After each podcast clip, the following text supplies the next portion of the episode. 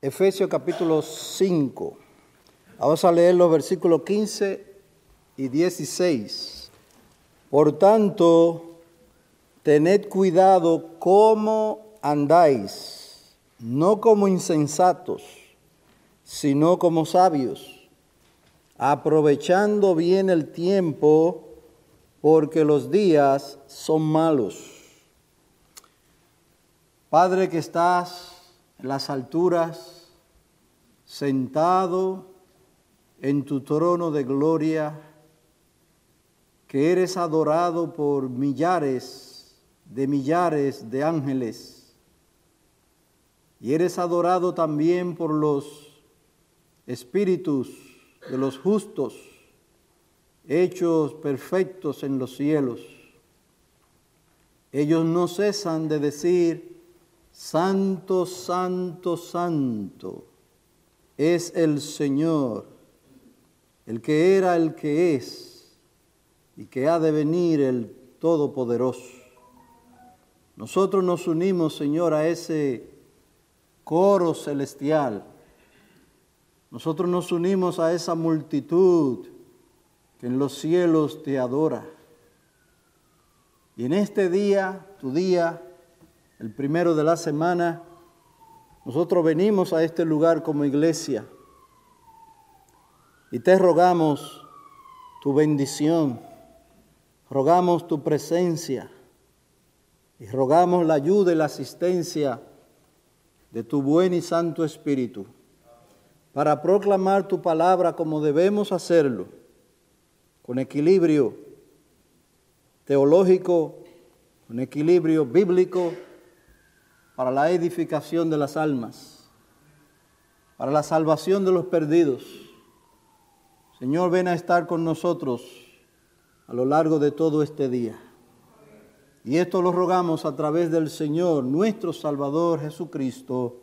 Amén. Amén. Bien, hoy vamos a comenzar una breve, muy breve serie de cómo debemos administrar el tiempo. Nosotros como cristianos tenemos la responsabilidad de vivir piadosamente. Y la piedad abarca la administración del tiempo. Nuestra perspectiva de la eternidad altera radicalmente nuestra actitud con respecto al tiempo. Y hay una base, una base bíblica para que administremos bien el tiempo. Hay una base y esa base es Cristo. Venir a Cristo, conocer a Cristo, recibir el Evangelio. Esa es la base que nos ayudará a administrar bien el tiempo. Dice el autor que estamos consultando, si no advertimos lo urgente que es acudir a Cristo, entonces por definición estamos desperdiciando nuestro tiempo y nuestras vidas. Por otro lado, acudir al Padre a través de Jesucristo y la obra del Espíritu en nuestros corazones debería transformar la manera en la que empleamos nuestro tiempo. La administración del tiempo es importante para los cristianos porque solo los cristianos pueden empezar a emplear bien el tiempo. En Efesios 5:16 que acabamos de leer, el apóstol Pablo describe a los cristianos como personas que aprovechan bien el tiempo, porque los días son malos. Y considerando esta enseñanza del apóstol en su contexto, esto incluye todos los deberes de la vida cristiana. Tu forma de emplear el tiempo determina la medida de la calidad de tu vida, de tu vida espiritual. ¿Cómo empleas el tiempo? ¿En qué consumes los días que Dios te da?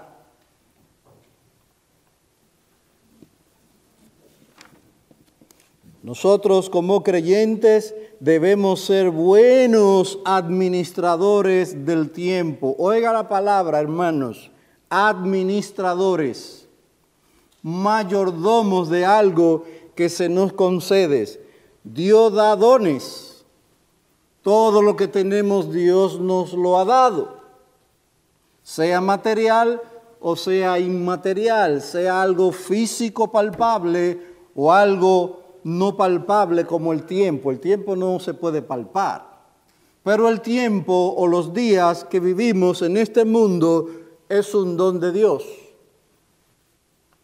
Y nosotros debemos ser administradores de los dones de Dios para con nosotros. Nosotros somos administradores, mayordomos.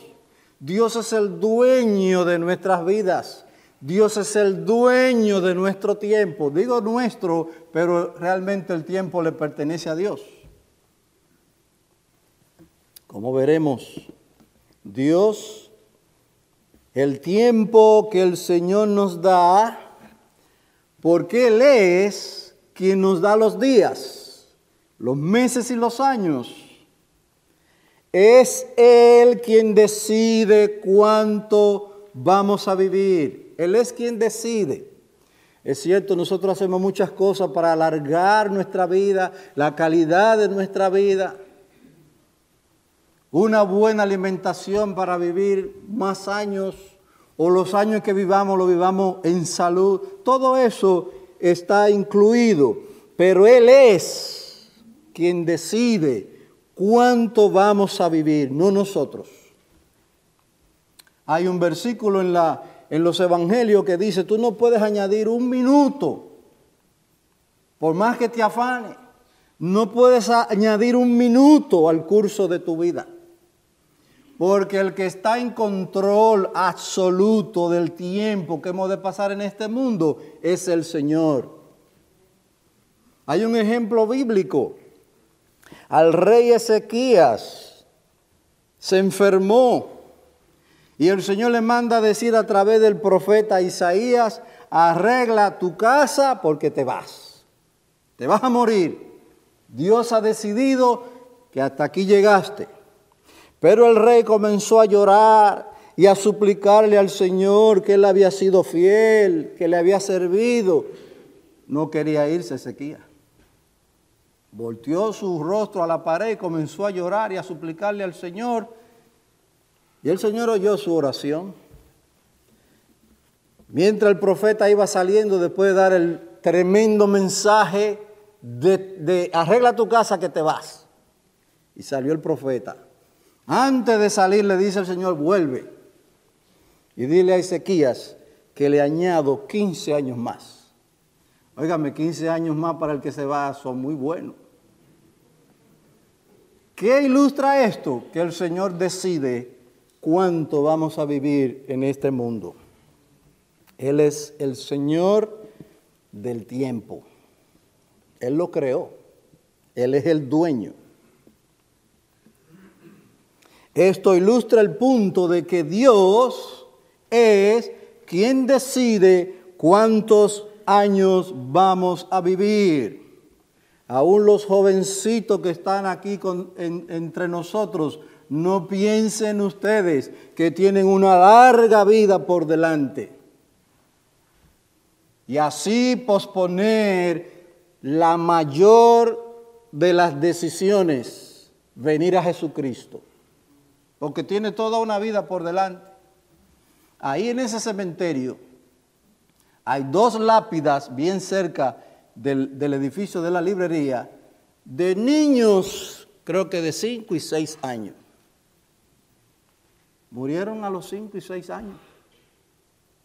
O sea, no es usted, hermano, amigo, niño que está entre nosotros, que decide cuán larga va a ser su vida en este mundo. Esa decisión le pertenece a Dios. Y él puede decidir soberanamente si un niño ha de vivir solo cinco años, o solo un día, o ni siquiera ver la luz del día y morir en el vientre de su madre. Dios es quien decide los días que vamos a vivir en este mundo. Por tanto, debemos ser buenos administradores de nuestro tiempo, del tiempo que Él nos concede, a fin de servir bien al Señor y a su iglesia. Hay dos preguntas importantes acerca de este tema que se nos plantean. Primero, ¿qué enseña Pablo a los cristianos acerca de la administración del tiempo? ¿Qué enseña el apóstol Pablo? Y segundo, ¿cómo afecta esto a mi vida? Veamos lo que enseña el apóstol Pablo a los cristianos con respecto al uso del tiempo. A fin de utilizar bien el tiempo como cristiano, primero debemos saber qué significa ser cristiano. Esa es la base para administrar bien el tiempo. Hermano, aquí no estamos tratando de cómo hacer un horario durante todo el día y organizar nuestras actividades. Eso usted lo puede encontrar en cualquier lado.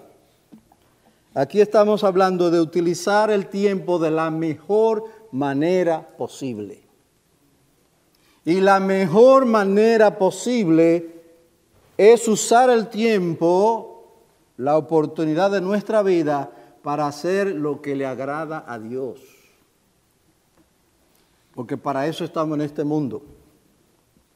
No es para agradarnos a nosotros.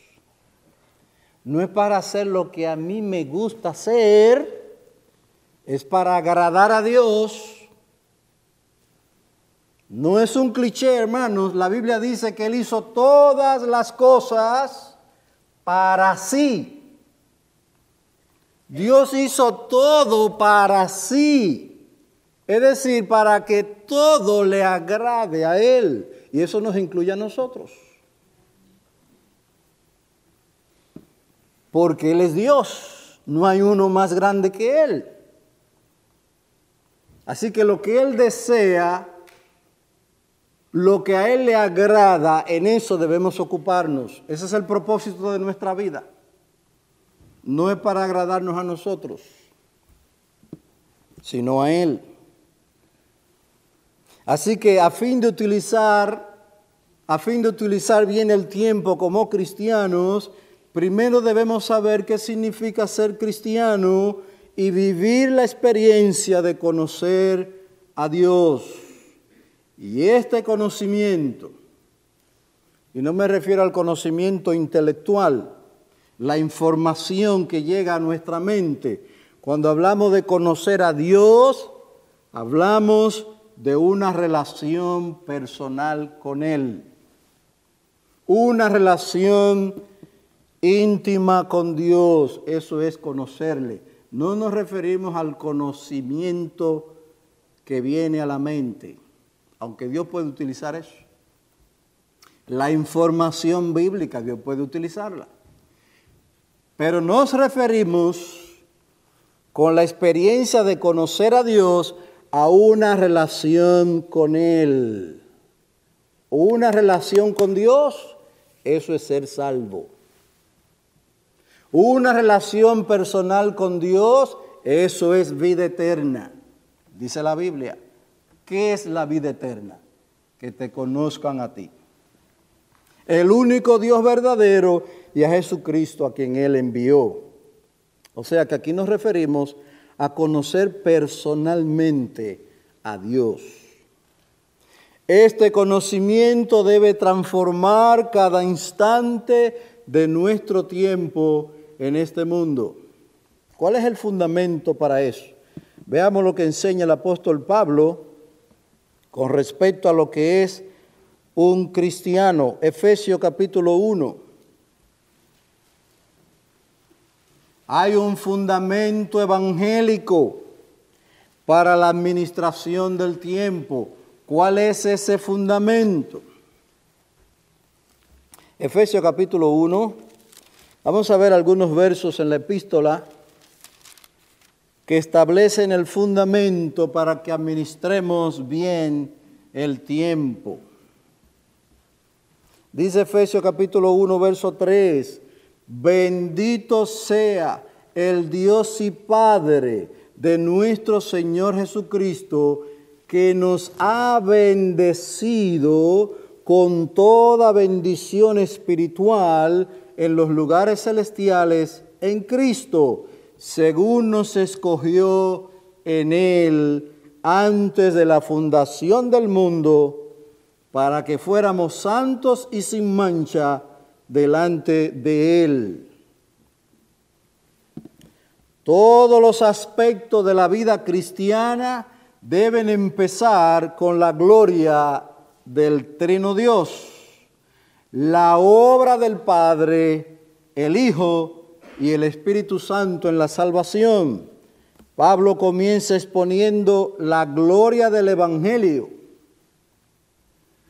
La gloria del Evangelio en términos de la gloriosa obra del Padre, el Hijo y el Espíritu Santo. Dice la Biblia que el Padre nos ha bendecido.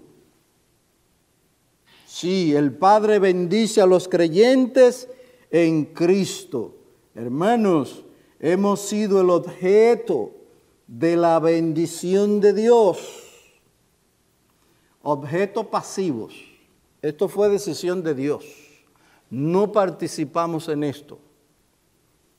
Él decidió, como dice el versículo 4, según nos escogió en Él antes de la fundación del mundo. No existíamos, no éramos nada y ya Dios tenía planes con nosotros. Esto es una obra enteramente de Dios y nosotros somos el objeto de la obra de Dios. ¿Qué decidió el Señor? Escoger a una multitud de hombres y mujeres antes de hacer el mundo. Esta es la declaración bíblica. Lo que quiere decir, hermanos y amigos, que la elección de Dios de su pueblo no fue basado en algo que ellos hicieron bien, sino basada en la decisión de Dios. Dios decidió bendecirnos voluntariamente, libremente, sin méritos personales, según nos escogió en Él. Cada vez que uno piensa en eso, dice, ¿por qué? ¿Cómo es esto posible? Hay un himno nuestro que dice, ¿por qué me hiciste oír tu voz? La elección de Dios es incondicional. No vio en ti que tú ibas a creer. No, no, no, hermano. Hay muchos libros que enseñan eso. Que la elección de Dios es basada en mirar el futuro y ver quién va a creer y entonces elegirlo. Eso es falso de toda falsedad. Porque pondría la razón en el hombre y no en Dios. No, Dios no vio que nosotros íbamos a creer. Lo que Dios vio es, lo que Dios vio es que nos íbamos a apartar, que íbamos a vivir en pecado. Oye, si es por ver de antemano, de antemano Él debería decidir mandarnos al infierno. Pero no, no, no, no, no. Lo que él decidió fue, y basado en su propio amor, óigame, decidir amar a alguien que no es amable es algo grande. Porque Dios decidió amar a pecadores. Hombres y mujeres malos. Y el Señor se lo dijo a los apóstoles, si ustedes siendo malos saben dar cosas buenas a sus hijos, ¿cuánto más el Padre Celestial? Le dijo a los apóstoles, si ustedes siendo malos. Así que hermanos, Dios decidió escogernos, elegirnos desde antes de la fundación del mundo. Y nos referimos a los hombres y mujeres que creen en Cristo. Esta es la explicación por qué usted ha creído en Cristo. ¿Por qué? No porque es bueno. ¿Por qué usted ha creído en Cristo? Porque Él lo escogió para que crea. Si no, usted nunca cree. Lo dice el Señor Jesucristo, no pueden venir a mí, no pueden, porque el pecado nos, el pecado nos imposibilita venir a Cristo. El pecado nos imposibilita creer en Cristo. ¿Por qué usted ha creído? Porque ha sido escogido desde antes de la fundación del mundo. Por eso la gloria es solo de Dios. Uno lo que hace es asombrarse de que estamos en Cristo. Porque Él, Efesios, no es un invento, Efesios, según nos escogió en Él desde antes de la fundación del mundo, para que fuéramos santos y sin mancha delante de Él. El versículo 5 continúa, en amor. En amor nos predestinó para adopción como hijos mediante Jesucristo, conforme al beneplácito de su voluntad no solamente nos escogió en Cristo antes de la fundación del mundo, y ya esa expresión antes de la fundación del mundo indica no fue por mérito tuyo. No fue por tu linda cara, como decimos de donde vengo. Ah, por tu linda cara. No fue por tu linda cara, fue por su amor y misericordia. Él decidió hacerte bien. Qué bien. Destinarte, destinarte para creer en Cristo, predestinarte. Y esto significa preparar un destino antes. ¿Cuál es el destino de los creyentes? Ser adoptados como hijos. Ya Dios tenía eso preparado para muchos hombres y mujeres en este mundo. Eso es lo que significa predestinar preparar un destino antes, ser adoptados como hijos para sí mediante Jesucristo. Él bendice a los creyentes, el Padre bendice a los creyentes en Cristo porque los escogió en Él, en Cristo. Separado de Cristo nada tenemos. Es en Cristo. Él los adopta en su familia mediante Cristo, el versículo 5. No solamente los escoge, los, los adopta como hijos y les da una herencia celestial. Hermanos, pidamos al Señor que nos aumente la fe, porque tenemos una herencia en el cielo y vivimos como si eso no fuera una realidad. Vivimos afanando por hacer una herencia en este mundo. Cuando tenemos una herencia, dice el versículo 18, Efesios 1. Acuérdense, estamos en Efesios 1 estableciendo una base evangélica para la administración del tiempo. ¿Cuál es esa base? Lo que estamos viendo.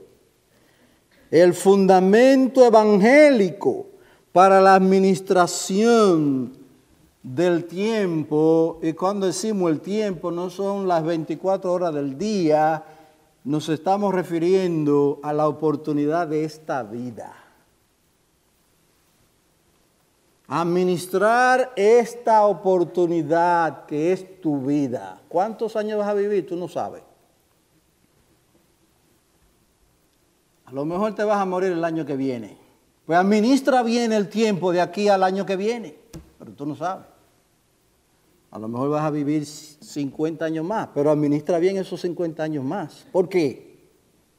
Porque Dios va a pedir cuenta. El tiempo es un don de Dios.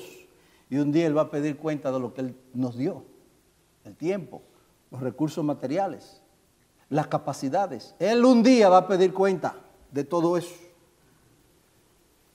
Y eso está en la Biblia.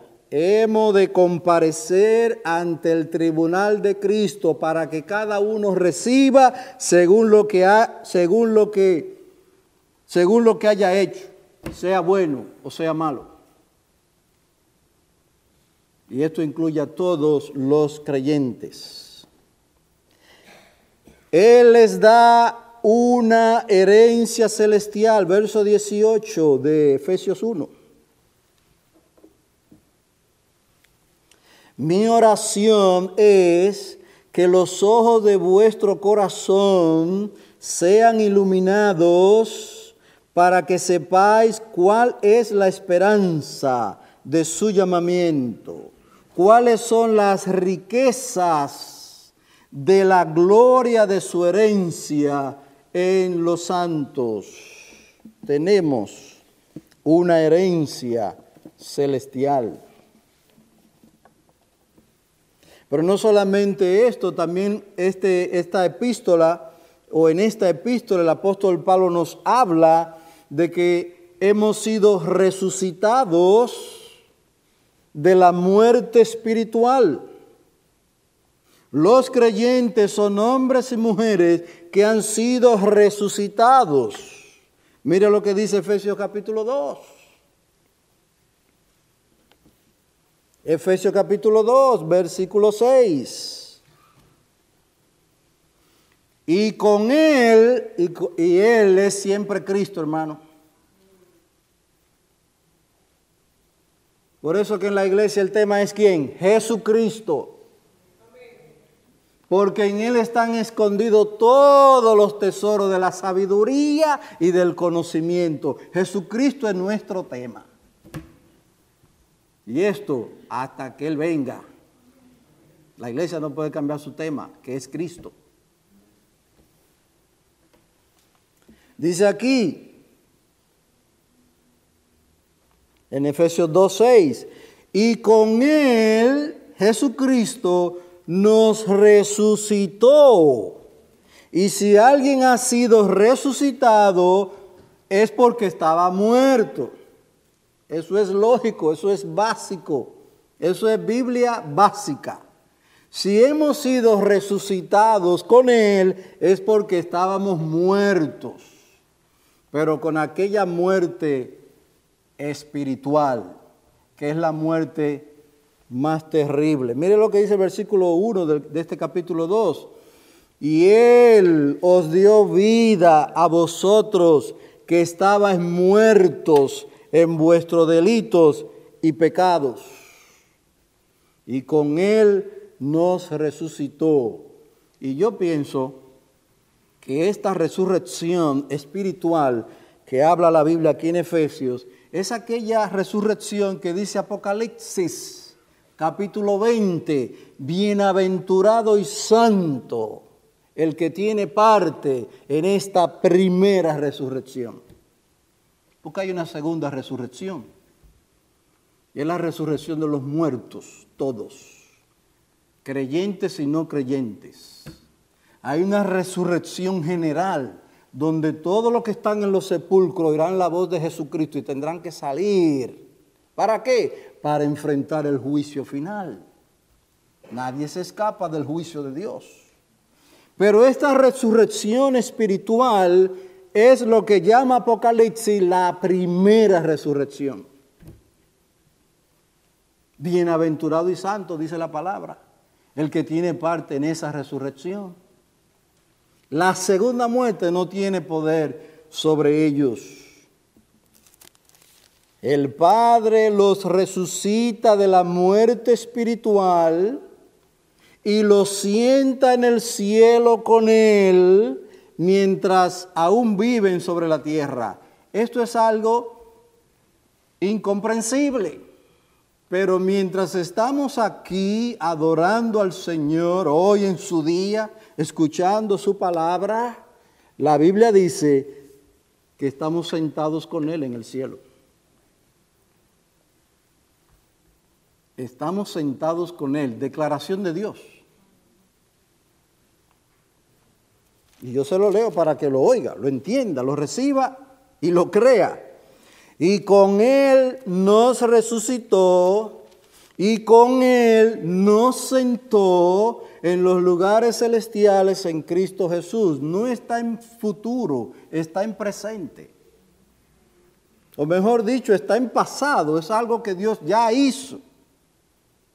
Cuando venimos, cuando vinimos a Cristo por la fe, somos partícipes de esta bendición, sentados en los lugares celestiales en Cristo Jesús. El Hijo redime a los creyentes del pecado mediante su sangre. La palabra redimir es pagar un precio. Como cuando se compraba un esclavo, el precio que se pagaba por ese esclavo era la redención de él. Cristo nos redime, Cristo pagó un precio por nosotros y esto incluye todo de nosotros. Nuestra alma fue comprada, nuestro cuerpo fue comprado. No separe una cosa de la otra. Cristo pagó por la salvación de nuestra alma. Cristo pagó el precio de nuestros pecados. Pero no solo incluye el alma, nuestro cuerpo está incluido. Eso es lo que dice primero a los Corintios. Glorificad pues a Dios en vuestro espíritu y en vuestro cuerpo, los cuales son de Dios. Pero no solo compró el alma y el cuerpo, compró nuestro tiempo. Usted sabe, hermano, que Cristo pagó por el tiempo nuestro que vamos de vivir en este mundo. Él pagó por ese tiempo. Así que nuestro tiempo ha sido redimido. Un precio Cristo pagó por nuestro tiempo en este mundo. Por eso la palabra dice, redimiendo bien el tiempo, porque ya fueron redimidos para Cristo. Él pagó por ello. Él redime a los creyentes del pecado mediante su sangre los perdona conforme a las riquezas de su abundante gracia y les revela la eterna sabiduría con que el Padre planificó su salvación. Dice la Biblia que a nosotros se nos ha concedido sabiduría. Sí, Efesios 1.8. Efesios 1.8. Quiero leer el 7 también. En Él tenemos redención mediante su sangre, el pago de todos nuestros pecados, el pago de toda nuestra vida, cuerpo y alma, el perdón de nuestros pecados según la riqueza de su gracia, que ha hecho abundar para con nosotros en toda sabiduría y discernimiento. Cristo nos ha dado sabiduría, pero debemos crecer aún más y más en esta sabiduría. El hecho de usted reconocer sus pecados y venir, humillado a los pies de Cristo, eso es de sabios. El que permanece plantado en sus pecados, no se arrepiente, no se aparta de su pecado, es un necio. Le falta sabiduría. Pero Él ha hecho abundar para con nosotros, y está hablando de la iglesia, los creyentes, Él ha hecho abundar para con nosotros en toda sabiduría y discernimiento, y nos dio a conocer el misterio de su voluntad según el beneplácito que se propuso en él.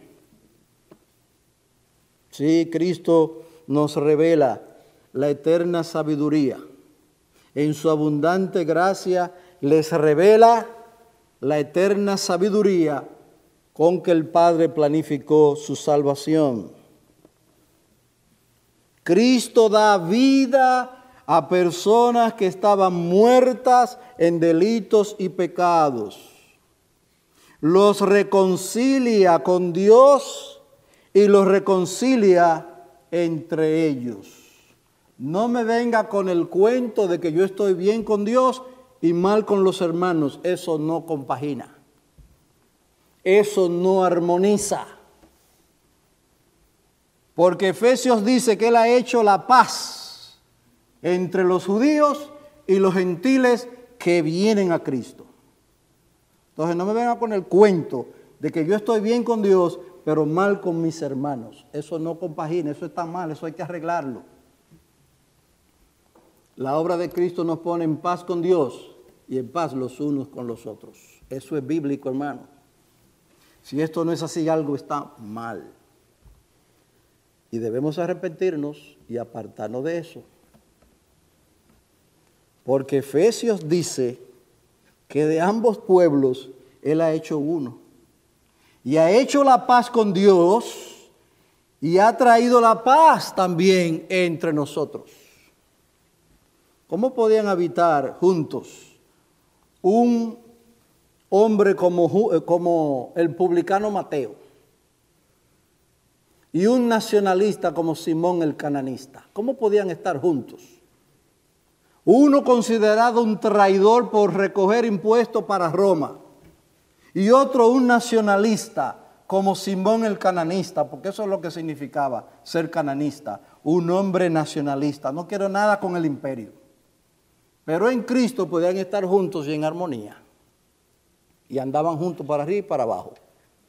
El, el que recogía impuestos, Mateo, y el cananista Simón andaban juntos porque Cristo trae la paz. No solo con Dios, sino unos con otros. Eso es bíblico.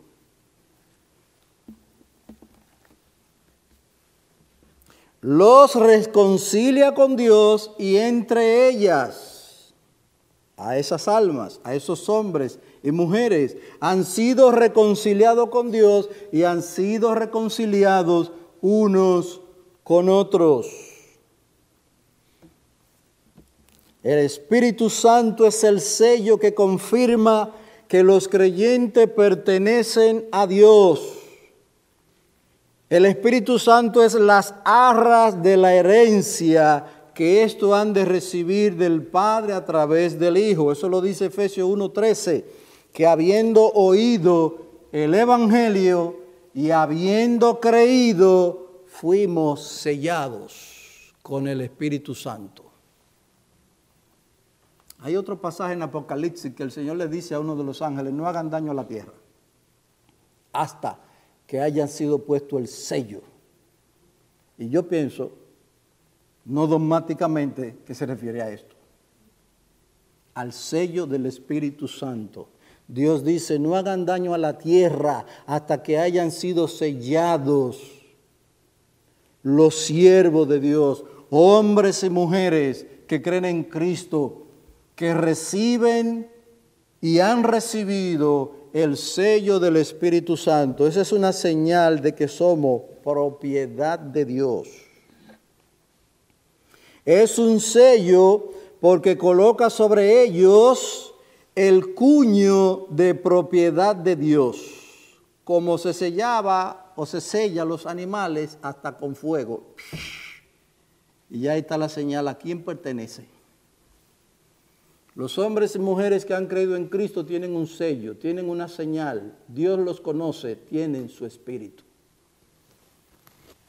Se nos ha dado el Espíritu Santo. Es, es nuestra garantía, el Espíritu Santo, porque aquellos que tienen comunión con Él, tienen comunión con el Señor Trino del cielo, Padre, Hijo y Espíritu Santo, por su poder los cristianos empiezan a vivir como ciudadanos celestiales. Hermano, diga y viva lo que dijo Cristo. Ellos están en el mundo, pero no son del mundo. Vivamos como ciudadanos celestiales. Las leyes primarias que debemos observar son las leyes del cielo. Esas deben estar por encima de las leyes humanas. Y aquellas leyes humanas que contradigan las leyes del cielo, no estamos obligados a someternos a ellas, sino a la ley del cielo. Como dijeron los apóstoles, es necesario que obedezcamos a Dios antes que a los hombres. Finalmente, hemos puesto un fundamento bíblico, un fundamento evangélico Todas las personas de todas las naciones y culturas, tanto judíos como gentiles, tienen el mismo acceso a Dios cuando acuden al Padre por medio de su Hijo y a través de su Espíritu.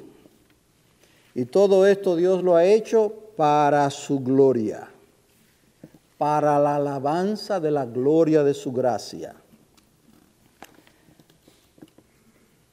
El tiempo no nos da, pero este tema ha de seguir si Dios concede, la próxima semana o cuando Dios conceda. Pero el punto es este, hermano, que esta base que hemos presentado en esta mañana y que presenta Pablo en su epístola, esta es la base para el mandamiento de administrar bien el tiempo. Dice Pablo en Efesios 4.1. Efesios 4.1. Yo pues, prisionero del Señor, os ruego que viváis de una manera digna de la vocación con que habéis sido llamados. Este es el punto.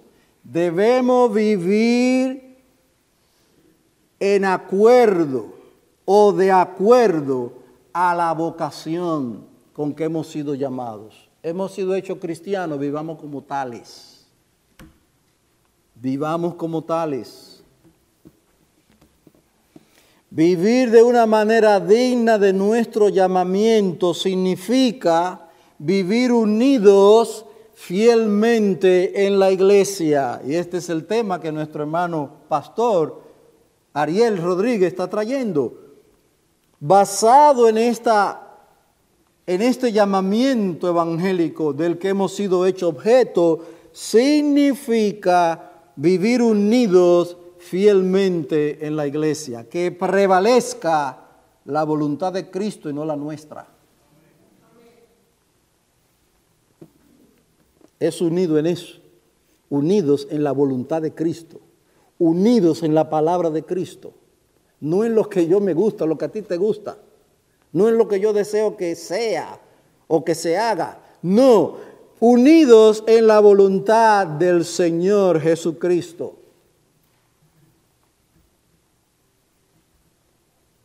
Os ruego que viváis de una manera digna de la vocación con que habéis sido llamados. Ese es el contexto, hermano. Ese es el contexto donde aparece la exhortación a aprovechar bien el tiempo. Y como el tiempo se me ha ido, yo voy a orar y esto con la ayuda de Dios ha de seguir. Pidamos al Señor. Alabanzas y honras y gloria a tu nombre, oh Dios del cielo. En esta mañana te damos gracias por concedernos oír estas cosas.